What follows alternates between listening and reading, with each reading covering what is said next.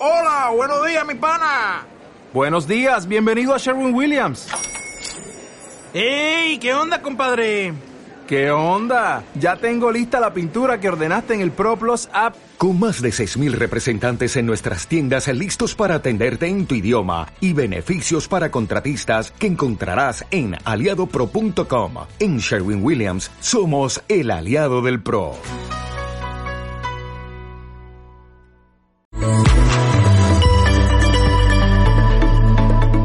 La Cámara de Diputados aprobó el presupuesto para 2022 sin ningún cambio.